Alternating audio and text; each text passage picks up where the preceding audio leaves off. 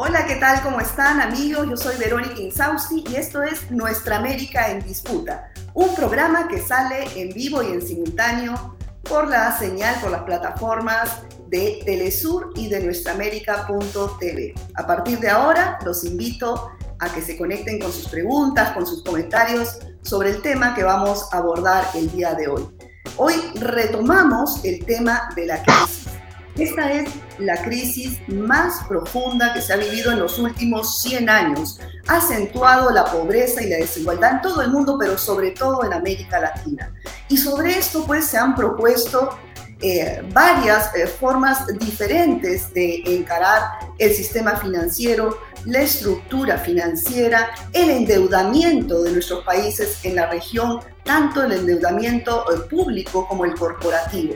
Y sobre esto trata la última investigación del eh, economista internacional, destacado economista, profesor investigador Oscar Ugarteche, quien nos está acompañando para esta emisión. Muchas gracias, Oscar, por estar nuevamente con nosotros. Gracias, gracias por la invitación. Bueno, eh, en tu última investigación eh, titulada ¿Qué hacer ante una crisis de deuda externa? Una mirada desde el sur global. Eh, tú planteas pues una revisión de la problemática de la deuda tanto del sector público como del sector eh, privado, siendo esta última eh, peor, ¿no? en el tiempo de pandemia se ha acentuado aún más que la deuda soberana. Entonces, como primera pregunta, ¿cuál ha sido el nivel de endeudamiento ¿no? del sector privado en América Latina? ¿Por qué dices que es aún peor que la soberana? Bueno, primero porque no hay mucha evidencia de que hayan problemas de deuda soberana nuevos. Lo que hay es los viejos problemas de Ecuador, El Salvador y Argentina, que son problemas antiguos, que no son problemas del, no son problemas del COVID. Lo que hay en el resto de los países es un incremento de las reservas internacionales, de manera tal que digamos, si bien hubo un aumento del gasto fiscal de parte de muchos de los países, muchos lo hicieron o con dinero que tenían guardado en, una, en un fondo o cobrando más impuestos, como en el caso de México, a gente que antes no pagaba impuestos, eso fue lo que hizo México, o, este, o tomaron un crédito, como hizo el Perú, a 100 años, pero con una tasa de interés ínfima y entonces el, impacto sobre, en general, el impacto sobre el servicio de deuda es muy pequeñito. Entonces, digamos, los gobiernos no han tenido problema salvo eh, Argentina, Ecuador y El Salvador. Ahora, las empresas tienen problemas por razones eh, operativas. Todas las empresas se financian con crédito. Pues. Y sobre todo las que operan en el mundo del comercio internacional. Y estas en algún momento se deja de producir, se cierran las fábricas y se quedan a la mitad de que les paguen lo que les deben por lo que ya vendieron y de que ellos tengan que pagarle a su proveedor de insumos. Y se quedaron cortados ahí. Eso se manejó más o menos y eh, se pateó para adelante el asunto. No hubo, no hubo, para sorpresa de muchos, no hubo problemas bancarios. Se desesperaban problemas bancarios al principio. Pero una vez que las economías retoman su crecimiento, retoman su dinámica normal, tienes un problema de empresas que van a tener que volver a contratar crédito para importar insumos y tienes que eh, asegurar que eso se normalice y por otro lado tienes que asegurar que puedan cobrar adentro de la economía lo que les toca cobrar, porque se difirió durante los dos años, bueno, ahora se tiene que cobrar. Y eso puede no ser tan fácil ni tan rápido. Por eso se me ocurrió que quizás una fórmula tipo una ventanilla, una ventanilla de, una suerte de ventanilla de descuentos donde, donde el préstamo vaya al Banco Central, el Banco Central entregue el dinero al, a quien tiene el crédito incobrable, pero se quede con una garantía, de forma tal que no sea inyección de liquidez a la economía, sino que sea una inyección de liquidez responsable.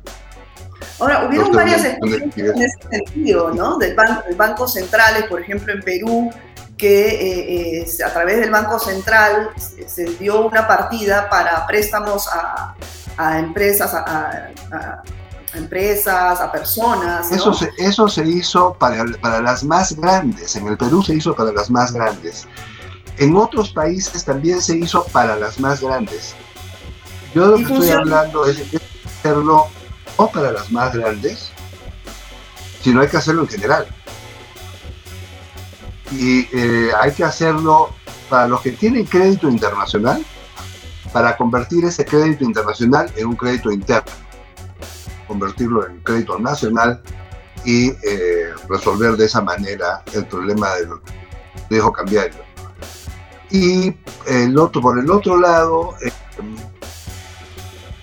para las empresas nacionales y para las pequeñas y medianas, darles oxígeno porque esas son las que más han sufrido. Es decir, hemos visto cerrarse eh, chitos, tiendas y qué sé yo, porque no tenían esta facilidad. Yo creo que con una facilidad de este tipo, con una ventanilla de este tipo, quizás debería unas actividades económicas que están colgando de la y, eh, y reactivarlas eh, con, más capital de trabajo. Eh, es esto, que es un mecanismo de ventanilla del banco, es un poco lo que hizo, lo que han hecho en Estados Unidos y en Europa, donde el Banco Central compra la deuda del, o sea, que está endeudado, y luego la cobra. En el caso de Europa y de Estados Unidos, ellos no piden garantías. Han hecho inyección de liquidez pura y dura. Nosotros pediríamos, yo creo que habría que pedir garantías hasta donde se pueda, habría que pedir garantías para, eh, para que no sea una inyección de liquidez eh, a tontas y a locas, es una inyección de liquidez eh, pensada y con metas muy claras, pero, pero yo creo que se necesita de una cosa así porque de otra manera la velocidad de la recuperación va a ser más lenta, porque van a haber muchos que no tienen la liquidez para volver a abrir su negocio. Y además de, este mecanismo que estás proponiendo para, para, el endeudamiento del sector privado, digamos, eh, ¿cómo, qué, otras herramientas se podrían tomar desde los estados para hacer frente a, a, esta crisis del sector privado o del sector corporativo, como le llamas en el informe? Tener mecanismos de negociación internacionales, sobre todo para las grandes, ¿no? Las, las grandes empresas que tienen grandes deudas, que pesan mucho en la economía, que son las que han sido salvadas con crédito directo del Banco Central, es posible que necesiten grandes reestructuraciones de deuda. Estoy pensando ahorita en líneas aéreas, por ejemplo, que están todas haciendo sus operaciones en Estados Unidos, aplicando lo que se llama en Estados Unidos el capítulo 11, que es un principio de ley de quiebras. Bueno, eso tendría que dejar de ser un operativo bajo leyes de quiebras de un solo país y convertirse en un operativo una ley de quiebra internacional. Porque en muchos casos la deuda no es en Estados Unidos ni está con empresas estadounidenses ni con bancos estadounidenses. Estoy pensando ahora los flujos, los grandes flujos de comercio de América del Sur son con Asia. Y cuando se paró el comercio con Asia y se quedó trunco los pagos, las grandes empresas que operan con Asia no van a ir a Nueva York a, reclamar una quiebra, a reorganizar sus deudas, porque no, no compete. ¿A dónde van a ir? No tienen, no hay a dónde. Sí se necesita tener un, un tribunal internacional para resolver problemas de deudas privadas y públicas y que sea efectivamente internacional, que no sea nacional, como es el caso del capítulo 11. Sí, justamente eh, quería preguntarte sobre este Tribunal eh, Internacional de Arbitraje para la Deuda Soberana que tú eh, propones ¿no? dentro de, la investigación, pero ¿por qué consideras que la creación de este tribunal podría ser una mejor alternativa para, para las deudas soberanas? Mira, en lo que nosotros vimos con las negociaciones, no de ahora, sino con las negociaciones del 2002, 2005 de Argentina, y lo que hemos visto ahora con, con la guerra de Ucrania, es que se utilizan eh, las herramientas financieras como armas de guerra. Y esto es un uso que hace Estados Unidos de manera creciente está en su legítimo derecho de hacer uso de las armas de guerra que quiera, pero para el que está del otro lado del mostrador, no tiene por qué exponerse al uso de las armas de guerra de un, adversario, que puede. Entonces se necesita tener un espacio de negociación que esté ajeno al uso por voluntad política el espacio de negociación. Eso, eso no debe de pasar de ninguna manera. Yo he visto a lo largo de mi vida, he visto los bloqueos a Irán el año 79, el de Nicaragua del año 81, el de Cuba, que ese vino antes y se acentuó. Eh, vi los bloqueos de Europa del Este en su momento, el de Venezuela, lo estamos mirando y no es posible que los países no tengamos un espacio de negociación que sea ajeno al espacio de guerra de una de las partes. Es decir, que sea genuinamente un espacio de negociación de negocios, no de política. Lo que se está negociando cuando se negocia una deuda, cuando se negocia eh, unos pagos sea al acreedor o al deudor, en fin, quien sea que se haya que pagarle. Em, lo que se está negociando es economía, no se está negociando poder político. Pero lo que se ha hecho de esa negociación económica es un espacio de poder político que ha sido apropiado por Washington. Pero ha sido apropiado absolutamente. Europa no lo hace, lo hace Washington. Pero ¿cómo cambiarlo cuando la sartén por el mango la tiene el FMI? Entonces, eh, ¿cómo hacer ese cambio que, como tú lo llamas, de, todo, eso pasa por Naciones Unidas, ¿no? Todo esto tiene que pasar por, por el multilateralismo. Yo tengo la impresión creciente de que estamos en una renovación del multilateralismo ahora liderado por China. Eh, después del abandono que hizo Estados Unidos del espacio de Naciones Unidas eh, el espacio ese ha sido llenado por China de manera creciente. Y también tengo la impresión de que los asiáticos tienen un peso mucho más grande hoy día en el sistema multilateral del que tenían hace 20 años. Porque además tienen un interés económico mucho más grande. Entonces yo creo que usar el mecanismo multilateral de Naciones Unidas para conseguir la aprobación de un tribunal arbitral es fundamental. Creo que eh, comenzar a firmar contratos que no estén bajo las leyes del Distrito Sur de Nueva York sería un paso adelante. O sea, se está haciendo, ¿no? Recientemente se firman contratos eh, con leyes de Singapur o con leyes de Japón.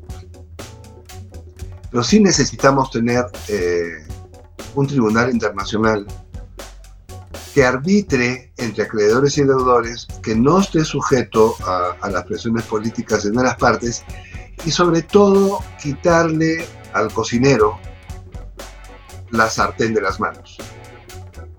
Y hacerle saber al cocinero. Naciones Unidas está encaminado. ¿Perdón? Digamos que esa, esa propuesta del Tribunal Internacional para cambiar esta arquitectura financiera eh, que han funcionado hasta el momento de poder, está encaminado, digamos, eh, hay viso de que en un mediano plazo pueda haber este cambio? Está encaminado y hay mucha resistencia. Eh, esta, esta idea es una idea que ya tiene 20 años, más de 20 años. Esto lo hicimos con Alberto Acosta en el 2000, en la crisis del 2000, de, cuando se cayeron las bolsas pensando que lo que se nos venía era un momento muy duro y, eh,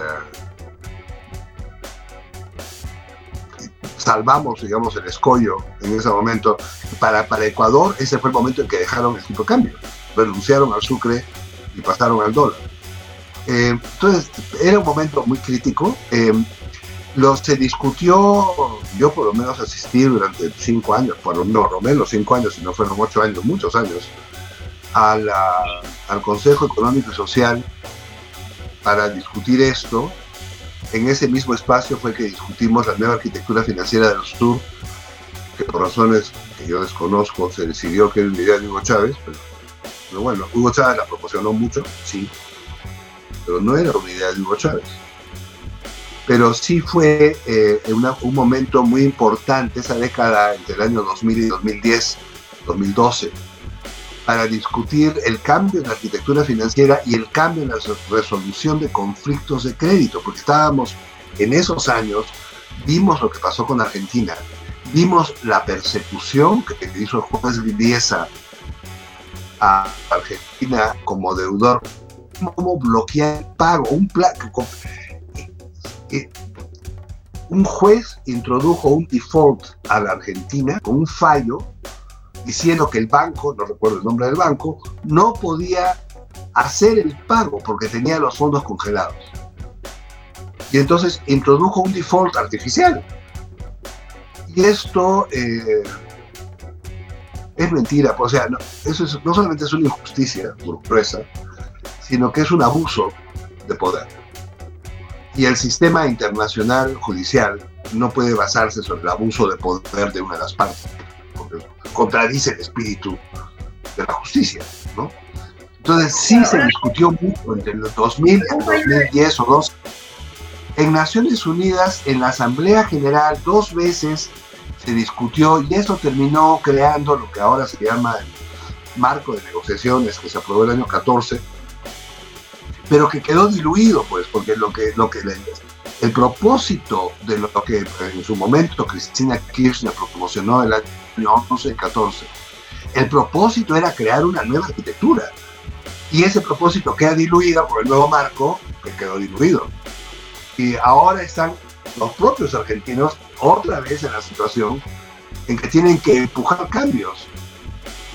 Y esto, eh, digamos, el sistema internacional tiene que tomar nota que no es posible que un acreedor se apropie del sistema de justicia sobre crédito internacional, porque eso no es posible. Esto es como que un acreedor dentro de un país se apropiara de toda la justicia del país para beneficio propio y no para beneficio de todos los acreedores. Y eso, eso es cierto para los deudores igualitos. O sea, tiene que haber uniformidad en esta coyuntura, digamos, está China como, como la potencia mundial que puede presionar para que finalmente cambie la, la arquitectura eh, financiera, porque eh, lo que comentas, eh, claro, Argentina quizá en su momento no tenía la suficiente fuerza como para cambiar el establishment mundial, pero ahora digamos que la coyuntura es otra, ¿no? Entonces, mi pregunta inicial era qué tan eh, qué tanta posibilidad hay que finalmente se concrete eso que tú vienes anunciando desde hace más de 20 años. Bueno, eso no, no mire, yo, yo no sé, eh, yo estoy un poco desconectado de las discusiones en Naciones Unidas, pero eh, lo que sí sé es que China está construyendo una nueva arquitectura, ¿no? Está construyendo con su Banco Asiático de Infraestructura, con su proyecto de la Ruta de la Seda, con el nuevo papel que tiene la banca china en el mundo, un papel como acreedor internacional importante, y, eh, y en medio de eso tiene la posibilidad, bueno, tiene el yuan, que está, promocionando el yuan como moneda internacional con más o menos éxito, pero lo está promocionando muy fuertemente y ahora lo está promocionando más con la guerra de Ucrania. Tienen, tienen la posibilidad de promocionar un, espacio de negociación distinto. Lo que yo no sé es si China sola, hoy, por la forma como ellos miran los créditos, tienen la voluntad. ¿Y por qué digo esto? Porque por lo que he visto en las últimas negociaciones de China con deudores de América Latina, de Argentina y El Salvador, ellos cobran en especie prestan dinero y cobran con tierras o cobran con eh, minas o cobran con, con algo físico que es otra manera, es una manera más, más antigua de entender las negociaciones de crédito. Esos eran los mecanismos que se usaban en el siglo XVII, ¿no? siglo XVIII, cuando llegaba alguien de la colonia y se debía, y entonces a cambio de lo que debía se entregaba la hacienda. Es otra visión, es otra visión. En el mundo contemporáneo del siglo XX, en el siglo XIX, ya no se usa eso, pero China lo usa. Entonces, yo no sé si China sola o si China va a necesitar de que lo arrope, que otros, países lo arropen para promocionar. Claro, ¿qué otros elementos se, requieren para, para, hacer este cambio de arquitectura financiera? Mira, lo primero que se requiere es tener voluntad, voluntad política. Sabemos que Washington no va a tener voluntad política, Washington vota con y uno de estos temas. Pero eh, ellos es una señal de debilitamiento el no usar su propia forma. En realidad no lo es, pero ellos creen que lo es. Y aquí vale lo que tú crees.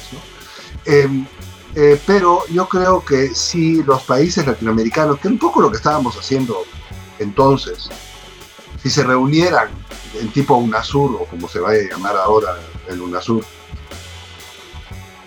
y promocionaran junto con China y junto con los acreedores asiáticos, deudores y acreedores juntos en el espacio de Naciones Unidas, una iniciativa para crear estos tribunales de arbitraje internacionales, eh, sería un paso adelante y, además haciendo uso de la jurisprudencia de Lucitral. Y ahí está la jurisprudencia de Lucitral que se ha dejado de usar para preferir la jurisprudencia estadounidense, que a mí no me parece correcto. Pero bueno, pero está la jurisprudencia. Entonces sí se puede usar el espacio, pero sí necesitarías agregar la voluntad política, quizás Boric esté una cosa de esta, eh, y sumar a los países latinoamericanos con los asiáticos en la promoción de nuevos mecanismos de negociación de deuda, no pensando en ahora, porque ahora no hay, como digo, mayores problemas, más que los que se están tratando, que ya se están tratando, pero hay que, hay que prevenir lo que viene, porque algún día va a volver a haber un problema cíclico, ¿no? Cuando vuelva a haber un problema cíclico, vamos a estar otra vez todos en las mismas, entonces sí se necesita tener los mecanismos instalados. Pero para ahorita lo que hay que resolver son los problemas privados, yo creo, sobre todo, y esos no requieren ahorita de Tribunal Internacional. Sería mejor si los tuvieran, sí. Pero ahorita lo que se necesita es que los bancos centrales abran sus ventanillas de crédito y con garantías entreguen créditos a las medianas y pequeñas empresas para que éstas puedan reactivar su economía su actividad económica y podamos regresar a niveles de producción como los que tuvimos. En ese sentido, el Perú es un país afortunado, su nivel de producción regresó al del año 19, más o menos pronto, pero hay muchos países que no lo han hecho. Perú y Chile regresaron, otros países no. Y es un problema mayor. Es que yo veo aquí en México, yo veo muchos negocios cerrados porque no han tenido capacidad de, regresar a, a su ritmo normal.